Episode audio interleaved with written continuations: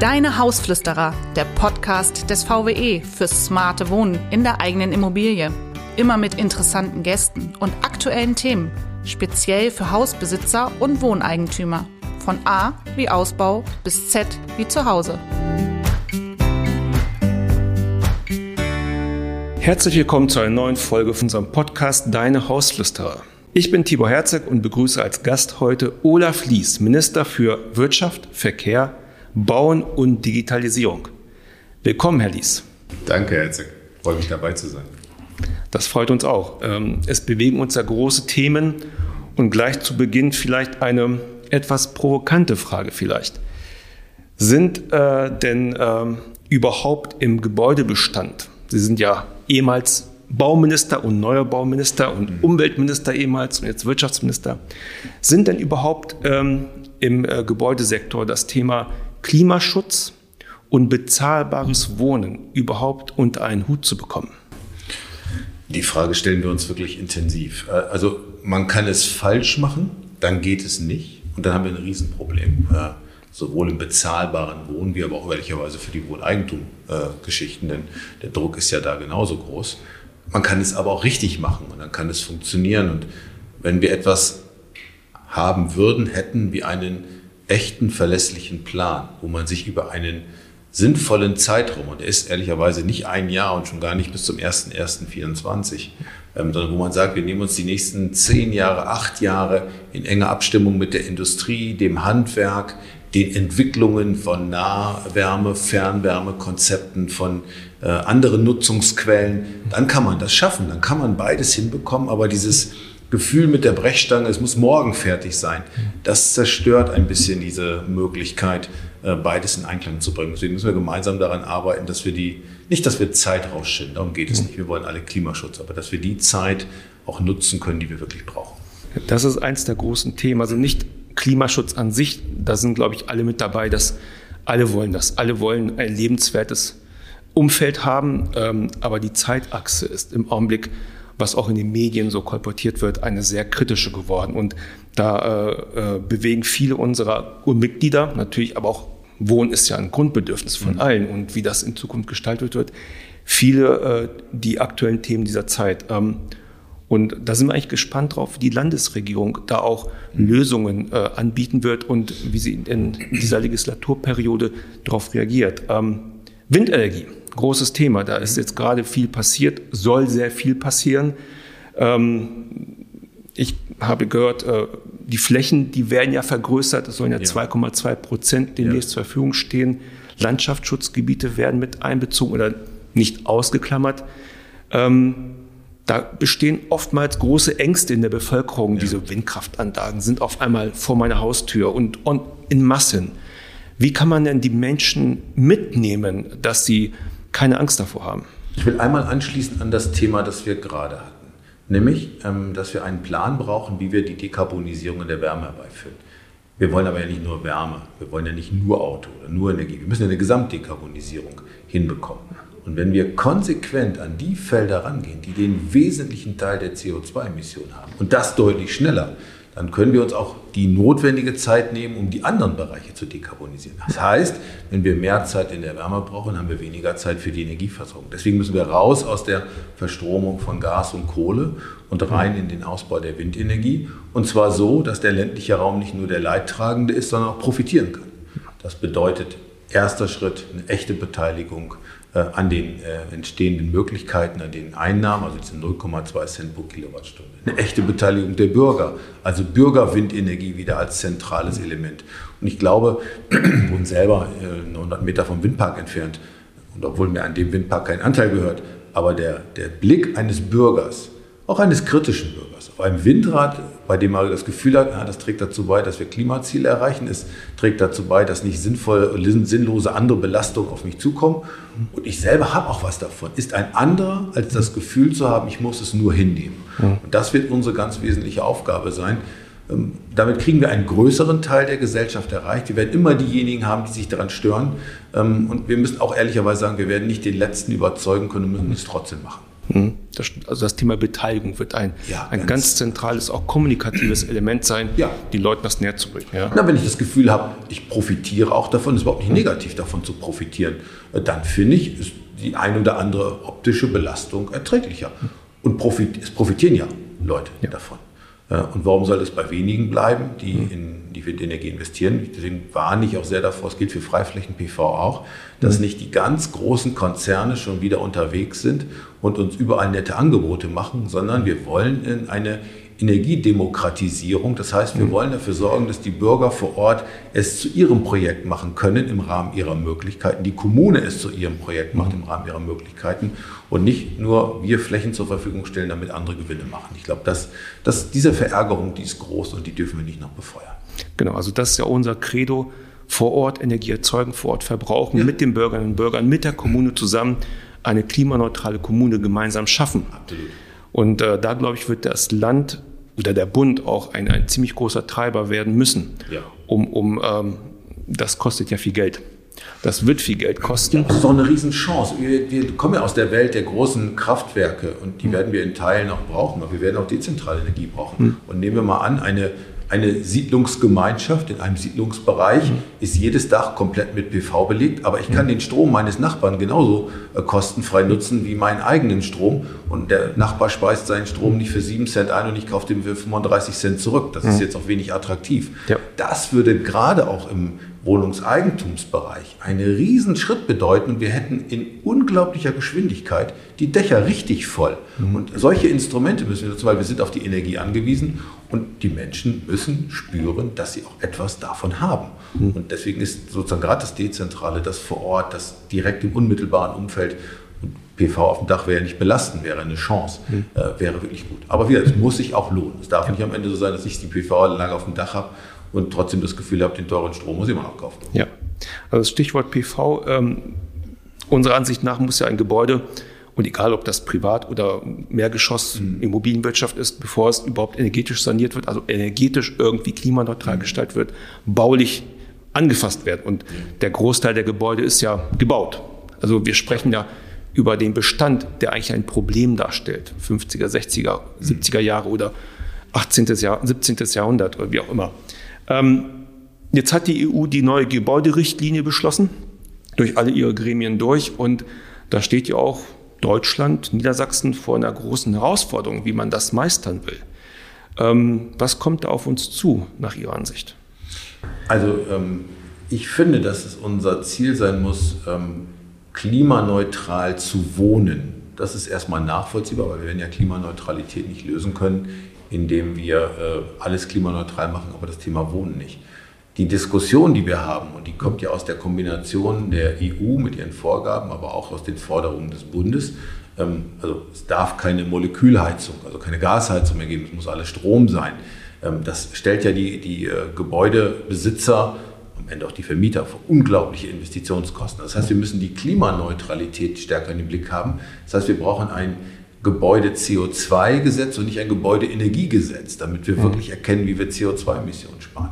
Denn wenn wir ansonsten eins zu eins das umsetzen, was sich sehr stark an Gebäudeenergiegesetzen orientiert, dann sind in Gebäuden und nicht nur, dass der größere Teil gebaut ist, der größere Teil ist schon richtig alt. Das muss ja. man ja auch sagen. Mein ja. Gebäude ist von 1953. Also das ist sozusagen nach anderen Standards gebaut und in den 80er Jahren haben wir uns auch nicht übertrieben angestrengt, Nein, nicht das wirklich. heute ansehen. Das heißt, der größere Teil ist gebaut und wir müssen mal überlegen, dass wir zu einer Berechnung kommen, den größten Nutzen erzielen wir, wenn wir mit dem geringsten finanziellen und dem geringsten Handwerksaufwand die größtmögliche CO2-Minimierung haben. Und nicht wie das Gebäudeenergiegesetz mit dem größten Investitionsaufwand, dem größten Handwerksaufwand, den wir gar nicht sicherstellen können, eigentlich fast die Unmöglichkeit darstellt.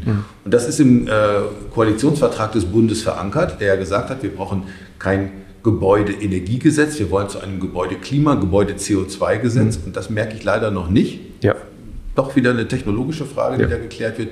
Und da müssen wir hinkommen. Wir werden ansonsten äh, viele, viele Ängste in der Gesellschaft spüren. Menschen, die Wohneigentum haben, aber auch Menschen, die als Mieter da sind, sorgen sich bei den Dingen, die die EU-Kommission äh, dort auf den Weg gebracht hat, was das eigentlich für ihre Existenz und für ihre Daseinsvorsorge bedeutet. Und da müssen wir aufpassen, dass das gute Ziel des Klimaschutzes äh, nicht sozusagen unterwandert wird mit großen Ängsten, die wir vor der Umsetzung machen. Gerade diese Zielgruppe in alten Häusern wohnen meist auch ältere Menschen. Ja, ja. Und äh, die haben nicht immer das Eigenkapital, um diese immensen Kosten aufzubringen für eine Sanierung. Und Absolut. da ist auch die Förderlandschaft im Augenblick falsch aufgestellt. Ja? ja. Der Neubau ist ja kein Problem. So. Das ist Klima, auch energetisch ist das überhaupt kein Problem. Aber dieser alte Bestand mit alten Menschen, da auch zielgerichtet auch auf die zuzugehen und auch denen auch Hilfen anzubieten. Ich glaube, das wäre genauso wie bei der Windenergie mitnehmen, ja, aber auch richtig mitnehmen. Und äh, da muss, glaube ich, einiges passieren, gerade in der Förderlandschaft, um dieses Mindset zu ändern. Ja, ähm, nun kriege ich bei Förderung immer äh, natürlich ein bisschen Sorge, weil Förderung heißt staatliche Mittel und dann muss ich mal zum Finanzminister und der sagt immer, Olaf, ich habe ja auch nichts.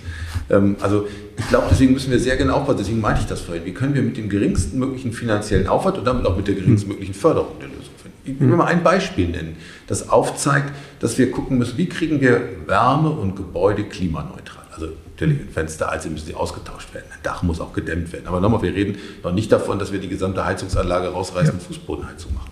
Nehmen wir mal an, wir haben im Moment eine größere Zahl Biogasanlagen. Das heißt, wir haben grünes Gas, das zur Verfügung steht.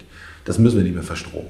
Ehrlich, das können wir uns nicht mehr erlauben. Aber wir könnten mit dem Anteil, den wir haben, äh, und wir haben allein im EWI-Gebiet 1100 Anlagen, die zur Verfügung stehen, könnten wir Gebäudewärme klimaneutral. Das heißt, wir könnten Gebäudebesitzern helfen, sicherzustellen, dass sie die Wärme grün haben. Und wir hätten ehrlicherweise gar keinen Euro investiert. Ja. Weder als Staat noch als Privatperson. Und solche Modelle müssen wir sehen. Es ist illusorisch zu glauben, dass in jedem Haus eine Wärmepumpe steht und dass jedes Haus so energetisch saniert ist, dass es funktioniert. Das ja. ist einfach ein, ein falscher Ansatz.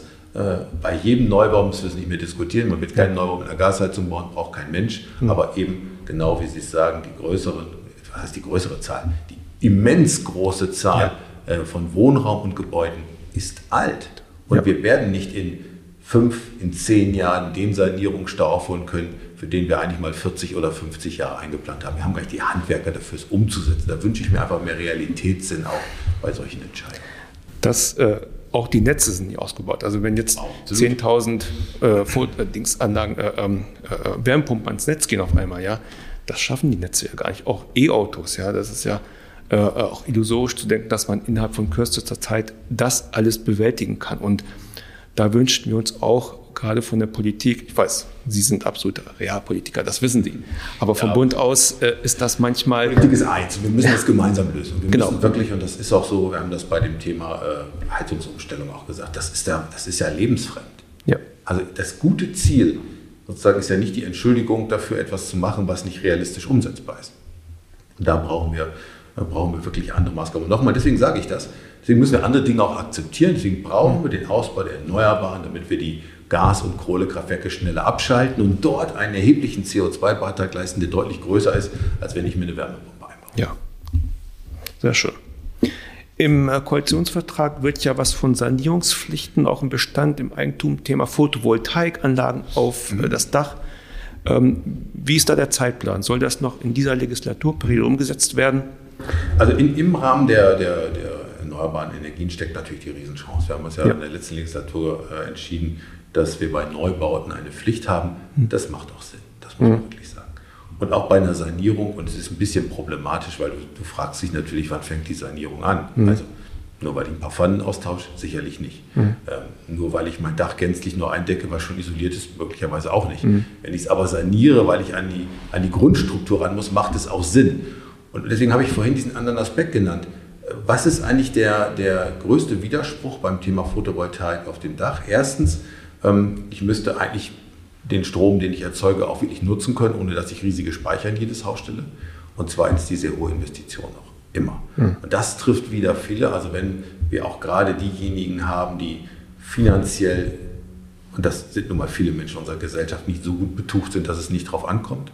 Wenn wir ältere Menschen haben, die eben deren Kreditrahmen einfach ein anderer ist, das ist nicht schön, aber leider Realität bei den ja. Banken, dann müssen wir aufpassen, dass die sich nicht eine Dachsanierung leisten können, aber es scheitert am Ende am Rest. Mhm. So, das heißt, es ist noch nicht ganz rund. Wir werden das in dieser Legislatur definitiv einführen, weil ich es auch für mhm. richtig halte. Aber gleichzeitig müssen wir sehen, wo müssen wir Härtefälle, Ausnahmen möglich machen und auf der anderen Seite müssen wir mit dem Bund daran arbeiten, wie macht man es auch erfolgreich, wie lohnt es sich auch, wenn ich jede Kilowattstunde günstig nutzen könnte und meine Stromkosten damit wirklich runterbringe, dann ist auch der Anreiz deutlich größer. Wir machen das manchmal den Menschen, wir machen es uninteressant und das dürfen wir nicht machen. Genau. Hm. Ähm, ein, zwei Fragen noch und zwar Umbauordnung. Mhm. Das ist, was uns auch so bewegt ja. und auch im Rahmen des Bündnisses Bezahlbares Wohnen ist ja, es kommt noch manchmal so ein bisschen schleppend voran, habe ich das Gefühl persönlich in, in dem Bündnis. Jetzt wird es eine neue AG 9 geben zum Thema eben dem Problem ja. Eigenheime und Sanierung. Ja. Aber Umbauordnung, da soll ja auch eigentlich als ein Instrument geschaffen werden, wo äh, relativ schnell auch neuer Wohnraum geschaffen wird. Mhm. Ähm, wie sieht dann Ihre Pläne aus? Ist da schon was Konkretes? Ja, wir sind da schon mitten im Prozess. Also was ist der Gedanke dahinter? Und der, der trifft ja sozusagen auch viele Hausbesitzer. Ja. Kinder sind raus, Obergeschoss wird nicht mehr genutzt. Ich will das erweitern. Mhm. Und ich bin ruckzuck bei Auflagen, die ich habe, äh, die den Eindruck erwecken, ich hätte ganz neu gebaut, was im Bestand kaum möglich ist. Deswegen habe ich schon in der letzten Legislatur ja Erleichterungen gemacht. Zum Beispiel die Ausbau Dachboden oder Aufstockung führt dazu, dass bestimmte Maßnahmen wie Brandschutz nicht im gesamten Gebäude übertragen werden, sondern in dem, was ich umgebaut habe. Also das Ziel ist, der umgebaute Raum, der muss äh, Standards erfüllen, die möglich sind. Der nicht umgebaute Raum muss aber die Standards erfüllen, die er vorher hatte. Der umgebaute Raum muss möglich sein. Also das Thema Lichteinfall, das Thema Lärm, das Thema ähm, Abstände. Ich muss also ja. auch Möglichkeiten schaffen. Und deswegen sind wir sehr eng daran, innerhalb der Bauordnung für Umbau, Anbau, Ausbau Rahmenbedingungen zu definieren. Machen es bewusst nicht in einer extra Umbauordnung, weil dann hat man wieder die Frage, wo gehört was mhm. rein. Aber das ist das Ziel. Aber ich bin ehrlich, äh, wir haben uns ein hohes Ziel gesteckt, das deutlich zu erleichtern. Wir wissen aber auch, wir stehen da vor ganz schönen Herausforderungen, weil im Detail steckt natürlich wieder das Problem.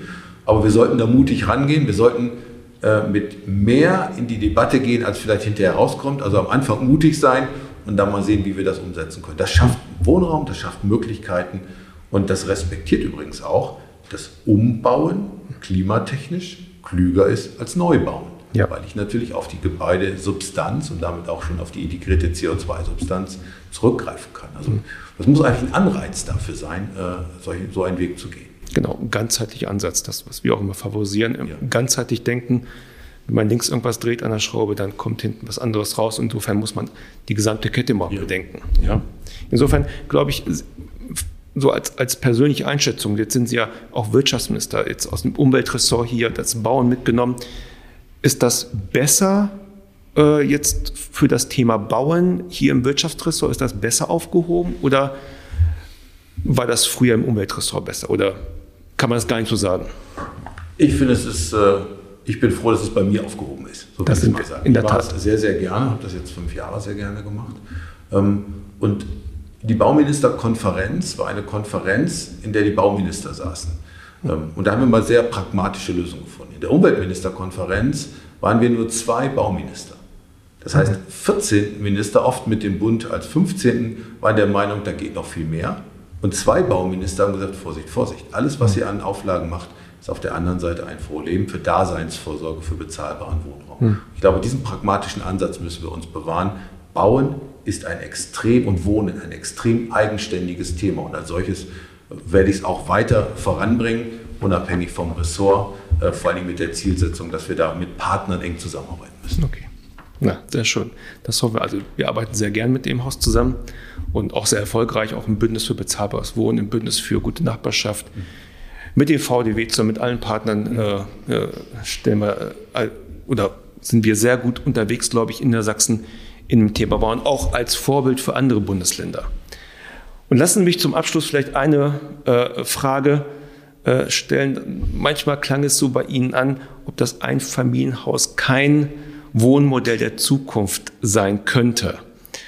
Ist das so oder ist das vielleicht doch nicht das, was alle sich irgendwie wünschen am Ende des Tages? Also ich glaube, der Eigentumswunsch ist enorm groß.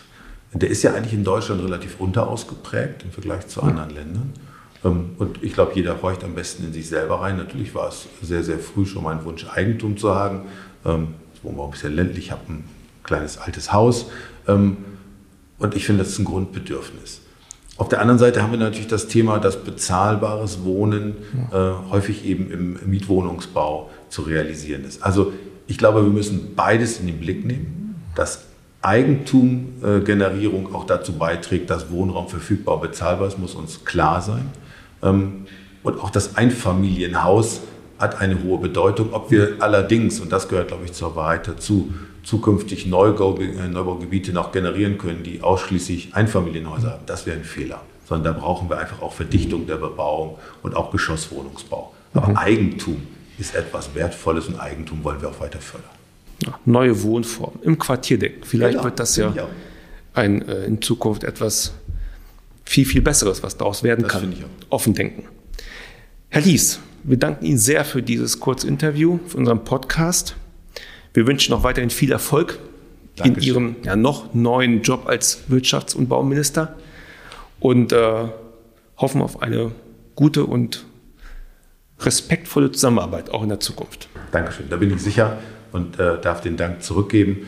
Ähm, glaube, dass äh, alle Mitglieder im Bündnis sich intensiv eingebracht haben. Ich bin sehr froh, dass der Verband für Wohneigentum genau das macht, sich nämlich einbringen und immer darauf hinzuweisen, dass man die Themen nicht zu sehr reduziert, sondern auch das Thema Eigentum, äh, Schutz des Eigentums, Schutz der eigenen Investitionen im Blick hat. Also vielen Dank für die gute Zusammenarbeit und so machen wir weiter. Danke. Ja, das war eine neue Folge unseres VW-Podcasts Deine Hausflüsterer. Ich bedanke mich nochmal ganz herzlich beim heutigen Gast, Herrn Minister Olaf Lies, für die anregende Diskussion und bei Ihnen für Ihr Zuhören. Ich freue mich, wenn Sie auch bei unserer nächsten Folge wieder dabei sind. Für heute sage ich Tschüss, Ihr Tibor Herzog.